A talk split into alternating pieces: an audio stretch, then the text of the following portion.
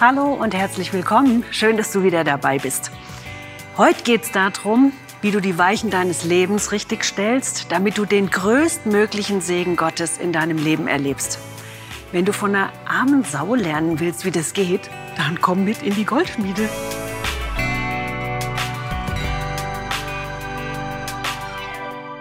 Vielleicht fragst du dich ja jetzt, was denn für eine arme Sau? Ich weiß nicht, ob du die kennst. Also ich war ziemlich oft so eine. In der Schule wurde ich oft so genannt. Immer wenn ich eine 5 wieder hatte oder wenn ich mal wieder eine 4 hatte. Das sind so Leute, die anscheinend eine Benachteiligung in irgendeinem Bereich haben und wo man so denkt, ja, die haben es nicht so leicht. Aber es gibt auch eine arme Sau in der Bibel drinne, wo man denkt, das ist eine, aber du wirst am Ende, soll ich ein bisschen spoilern, merkst du da, das ist gar keine, sondern die hat was draus gemacht. Und von der habe ich nämlich was gelernt, das möchte ich gerne mit euch teilen heute. Lass uns mal eine Geschichte angucken und ich weiß, die meisten von euch kennen die, aber lass dich bitte nicht abhalten und äh, dass du so sagst, ja, kenne ich doch schon, sondern versuch dir das mal vorzustellen, wie das in der damaligen Zeit gewesen ist. Mach mal ein bisschen Kopfkino und stell dir genau vor, in welchem Setting das war, wie das da ausgesehen haben muss und wie dieser Typ da sitzt. Und um wen es jetzt geht, sage ich dir gleich. Ihr könnt mit mir aufschlagen Markus Kapitel 10 ab Vers 46. Markus 10 ab Vers 46. Und zwar geht es um den Bartimäus. Den kennen wir wahrscheinlich alle, ne? Ich lese euch das mal vor. Also Jesus war wieder unterwegs mit seinen Jüngern, so wie immer, und da ist was los gewesen. Eine ganze riesige Menschenmenge ist ihnen gefolgt. Und dann steht da, ein blinder Bettler namens Bartimäus, der Sohn des Timäus, saß am Straßenrand, als Jesus vorüberging. Als Bartimäus hörte, dass Jesus von Nazareth in der Nähe war, begann er zu schreien, Jesus, Sohn Davids, hab Erbarmen mit mir. Sei still, fuhren ihn die Leute an. Aber er schrie nur noch lauter. Sohn Davids, hab Erbarmen mit mir. Als Jesus ihn hörte, blieb er stehen und sagte, sagt ihm, er soll kommen. Da riefen sie den blinden Mann. Und das finde ich so witzig, irgendwie, als hätten die zwei Seelen in der Brust. Auf einmal sagen sie, okay, nur Mut, Bartimäus. Los, du kannst zu ihm kommen. Und im Vers 50 äh, lesen wir dann, Bartimäus warf seinen Mantel ab. Er sprang auf und kam zu Jesus. Was soll ich für dich tun? fragte Jesus. Rabuni, sagte der blinde Mann, ich möchte sehen. Da sagte Jesus zu ihm, geh nur, dein Glaube hat dich geheilt.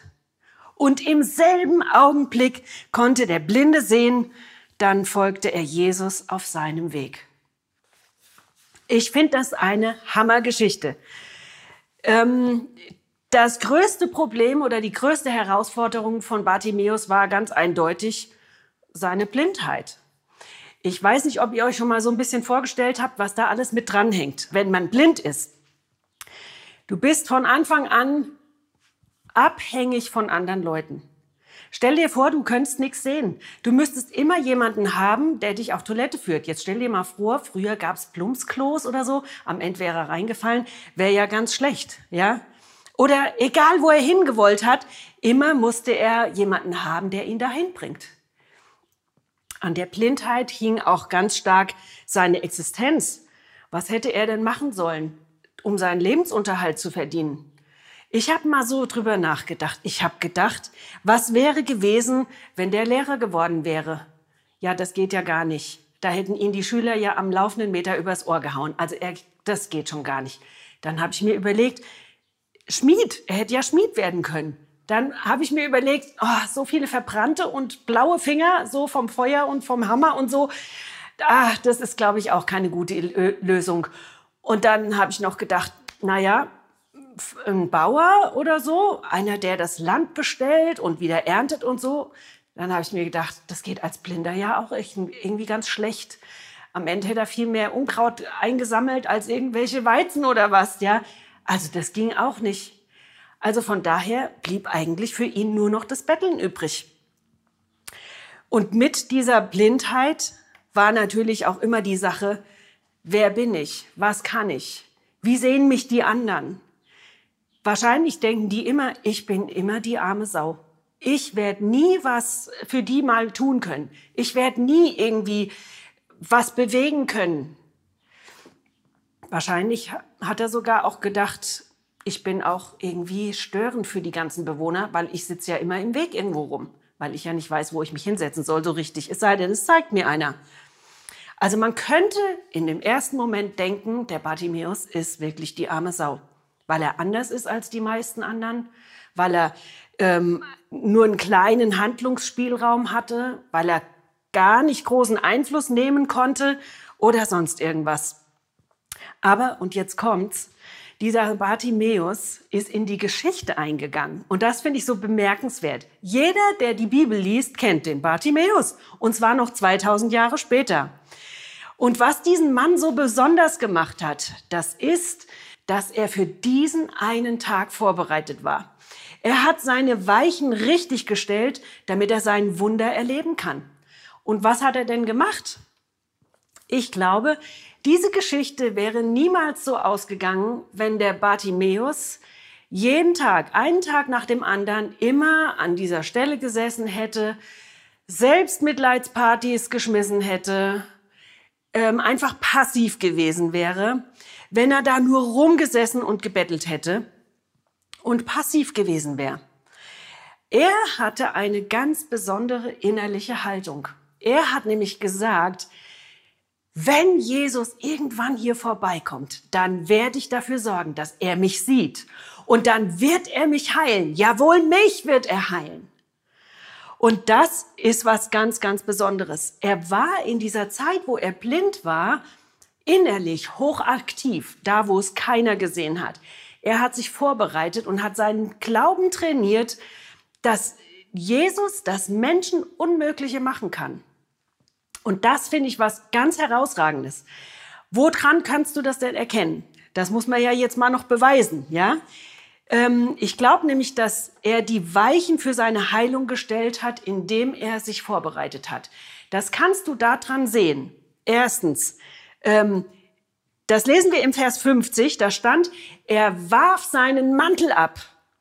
Der hat den nicht nur, okay, Jesus hat mich gerufen, na dann muss ich den jetzt mal schön daneben dran zusammenlegen und nee, nee, der hat sich den abgerissen, hat ihn abgeworfen und jetzt lass mich mal dieses, diesen Mantel vergleichen oder mal interpretieren als das, was unser Leben am meisten beeinflusst.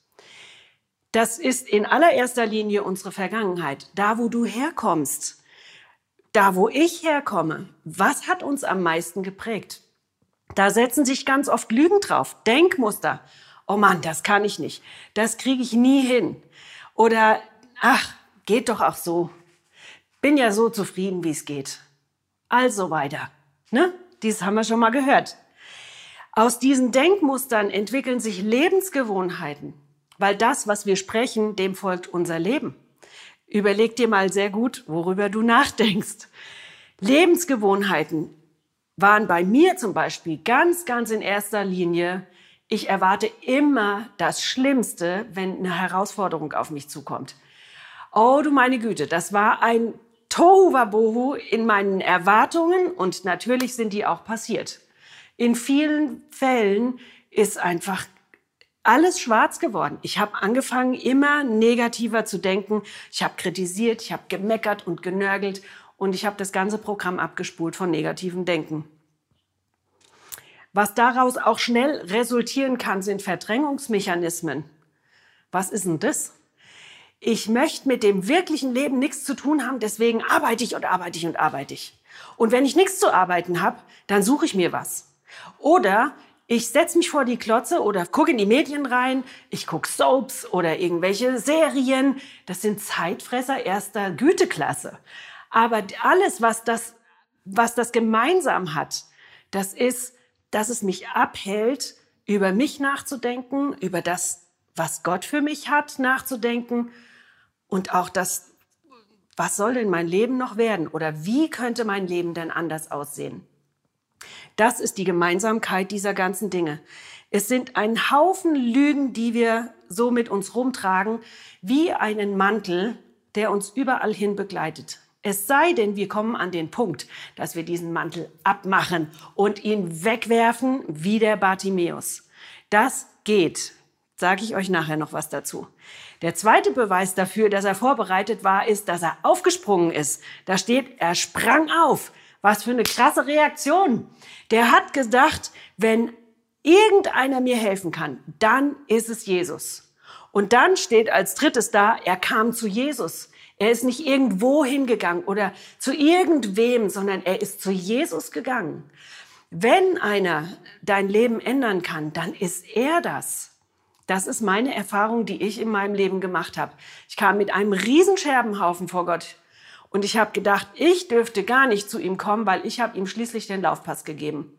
Und ich wollte mit ihm nichts mehr zu tun haben. Und dann hat mir ein Freund damals gesagt, ja dann erst recht jetzt wo du so einen Scherbenhaufen vor dir hast. Siehst ja, wie weit du gekommen bist ohne ihn. Und jetzt wartet er erst recht auf dich. Wir haben das Recht, wir dürfen zu unserem Vater hinkommen. Wie schön ist das? Wir haben immer noch einen Zufluchtsort, wo wir hingehen können. Und diese innerliche Ausrichtung hatte der Bartimäus. Der hat ganz klar innerlich gesehen, obwohl er äußerlich noch blind war und noch nichts gesehen hat. Aber vor seinem innerlichen Auge hat sich gigantisch was abgespielt. Und als viertes Zeichen kannst du sehen, wie aus der Pistole geschossen hat er zu Jesus gesagt, ich möchte sehen. Der wusste genau, was er will. Der wusste es ganz genau. Ein klareres Statement gibt's gar nicht. Er hat Gott alles zugetraut. Und das hat ihn so aufnahmebereit gemacht für sein Wunder. Und im selben Augenblick konnte er sehen und ist mit Jesus den Weg weitergegangen. Diese innerliche Haltung finde ich so mega stark. Der Bartimäus hat seine Weichen gestellt und hat auf Jesus geguckt und nicht auf seine Umstände, nicht auf das, was andere ihm gesagt haben, nicht auf das, was er hätte sagen können über sich. Er hat alles auf diese eine Karte gesetzt, die Jesus Christus heißt. Und das finde ich ganz cool. Ich kann euch gar nicht sagen, wie oft ich mir gewünscht habe, solche Hammergeschichten zu erzählen. Wenn ich andere Leute gehört habe, die gesagt haben, ähm, was weiß ich, ich habe eine dicke Rechnung gehabt und wir hatten kein Geld. Und das Einzige, was wir machen konnten, war zu Jesus zu gehen und zu beten und zu sagen, alles gehört dir, auch mein Auto gehört dir, also ist es auch deine Rechnung. Bitte gib uns Geld. Und ein Tag später oder zwei Tage später lag ein Brief im Briefkasten und da war genau das Geld drinne oder sogar teilweise noch ein bisschen mehr. Solche Geschichten habe ich ja aufgefressen, gell? Oder so eine andere Geschichte, dass die Ehe gefühlsmäßig am Ende war, weil keine Liebe mehr da war gegenseitig. Und das Einzige, wo wir noch hingehen konnten, ist zu Jesus. Und wir haben gebetet und haben gesagt, Jesus, wir haben keine Liebe mehr füreinander, gib du uns neue Gedanken über unseren Partner. Und auf einmal kommt neue Wertschätzung, neue Respekt, neue Liebe. Du weißt noch nicht mal woher, aber auf einmal siehst du deinen Partner wieder anders. Ich liebe solche Geschichten, was Gott aus meinem Leben machen kann, wenn ich ihn lasse. Und ich sag's euch, diese beiden Geschichten sind Geschichten, die ich erlebt habe. Ich glaube, dass der Bartimäus einen Preis bezahlt hat. Ich glaube, dass er möglicherweise sogar jeden Tag wieder Lügen rausschmeißen musste über das, was andere über ihn sagen oder was er über sich selber gedacht hat, damit sein Fokus auf Jesus kommt und er sagt, er wird mich heilen und ich werde ein anderes Leben haben. Ich weiß, dass es Zeit gekostet hat und dass es Demut gekostet hat, zu Gott zu gehen und zu sagen, du, Gott, wir haben kein Geld für, die, für diese Rechnung. Und es hat etwas, es hat mich etwas gekostet. Es hat mich sogar gekostet, ähm, zuzugeben, ich werde ohne dich das nicht schaffen. Ich habe ähm, auf diese Art und Weise auch Einstellungen von Armut loswerden können. Ich konnte sagen, ich habe das erkannt, dass ich dauernd nur denke, das Geld reicht nicht, das Geld reicht nicht. Und ich durfte das an Jesus abgeben und er hat mich an dem Punkt freigesetzt. Und er hat mich geheilt an diesem Punkt. Das ist total gigantisch. Ich weiß auch, dass es Arbeit kostet, in die Ehe rein zu investieren. Wir investieren in Schuhe und in Autos und in Wohnungen und was weiß ich. Aber wer investiert in seine Ehe? Mein Mann und ich, wir haben uns entschieden, in unsere Ehe zu investieren und wir haben Zeit investiert, wir haben sogar Urlaub investiert, wir haben Geld investiert, um auf ein Eheseminar zu gehen, auf mehrere übrigens, was uns immer wieder einen neuen Schub vorausgegeben hat. Und es hat mich immer wieder Energie gekostet, Lügen rauszuschmeißen, die ich geglaubt habe. Das kostet uns etwas. Aber wir bezahlen, wie bekannt, immer einen Preis. Es ist die Frage, an wen. Ich kann euch aber versichern, dass sich diese Investitionen sehr, sehr lohnen. Gott hat mein so trauriges Leben und mein sorgenvolles Leben in ein so fröhliches und zuversichtliches Leben umgedreht. Und dann fragst du dich, was, das geht echt? Und ich sag dir, ja, guck mich an, es geht. Sonst würde ich hier nicht stehen, sonst würde ich das gar nicht können. Aber Gott hat mich ganz neu gemacht, hat ganz viel Zeug rausgeholt und Lügen entlarvt und mich sehen lassen, was er sieht. Und ich konnte es an Kreuz bei ihm abgeben und mit ihm ein Tauschgeschäft machen. Er hat mir ganz andere Dinge dafür gegeben. Wisst ihr, ich glaube, es braucht ein demütiges Herz und es braucht ein gehorsames Herz, um in diesen Weg des Segens reinzukommen. Demütig bedeutet an dem Punkt nicht unter dem Teppich durch. Das erwartet Gott gar nicht von uns, sondern er, er wartet eigentlich darauf, dass wir sagen, ich kann es von mir aus nicht, aber ich brauche deine Hilfe. Und dann braucht es ein gehorsames Herz, weil was nützt es dir, wenn du Dinge erkennst, wenn du aber nicht dementsprechend lebst? Aber du kannst den Heiligen Geist einladen, dass er dir ein demütiges und ein gehorsames Herz gibt.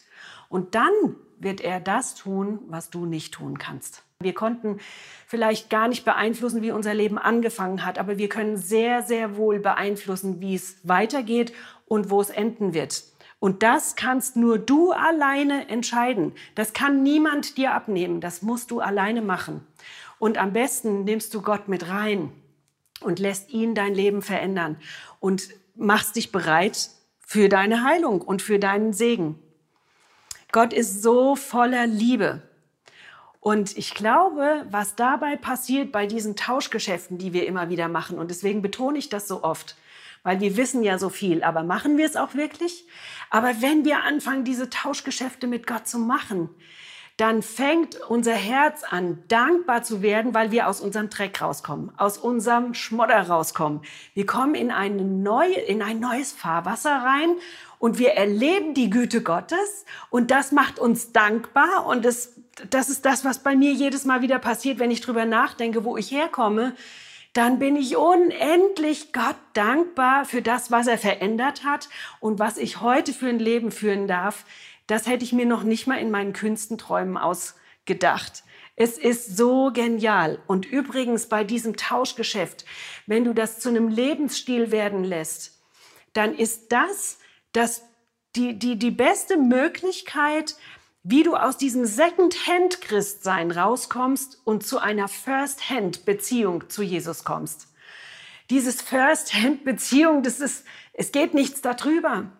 Es ist so voller Segen und du musst nicht mehr von den Geschichten anderer leben. Es ist sowas Powervolles, wenn du merkst, dass Gott dich liebt und dass er dich will und dass er dass er den ganzen Himmel voll hat mit Segnungen für dich. Es liegt an dir, diese Weichen zu stellen. Das kann niemand für dich machen. Und es wird auch nicht so eine, so eine, ähm, wie soll ich denn sagen, so eine Dienstbeziehung sein oder so eine Automatenbeziehung, wo du dich erstmal mit Gott gut, gut stellen musst und wo du dann oben ein Gebet reinschmeißt und unten kommt dein Geschenk raus das wird ganz anders, weil die Qualität eine andere ist.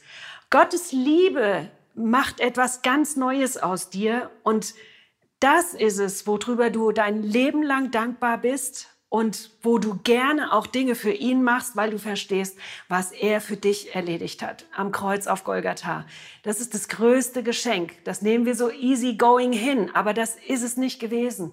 Er hat alles, alles für uns bezahlt und dementsprechend ähm, sollten wir einfach auch mit unserer Liebe ihm wieder zurückgeben können. Und das können wir nur, wenn wir anfangen, ihm mehr Raum in uns einzuräumen und ihm den Platz zu geben und dem Teufel keinen Raum zu geben. Und damit du das erlebst, dafür möchte ich gerne noch mal beten. Und wenn du willst, dann halt einfach mal deine Hände empfangend, wie so eine empfangende Haltung vor dich hin und sag, Heiliger Geist, komm und gib mir dieses Ding jetzt. Und ich möchte gern dafür beten. Lieber Heiliger Geist, du bist so unfassbar groß und so stark. Und wenn einer unsere Liebe heiß machen kann, dann bist du das. Und ich bete jetzt und segne dich, dass du jetzt den Mut und die Kühnheit hast, Jesus zu vertrauen und ihm das Unmögliche zuzutrauen, weil er ist der Einzige, der dein Leben verändern kann. Das kann sonst keiner. Ich bete und segne dich, dass du diese Tauschgeschäfte anfängst zu lieben, weil du da drinne Gottes Liebe und seine Güte feststellen kannst, was dich auf ein ganz neues Beziehungslevel mit ihm bringt. Und dafür segne ich dich jetzt in Jesu mächtigen Namen. Amen.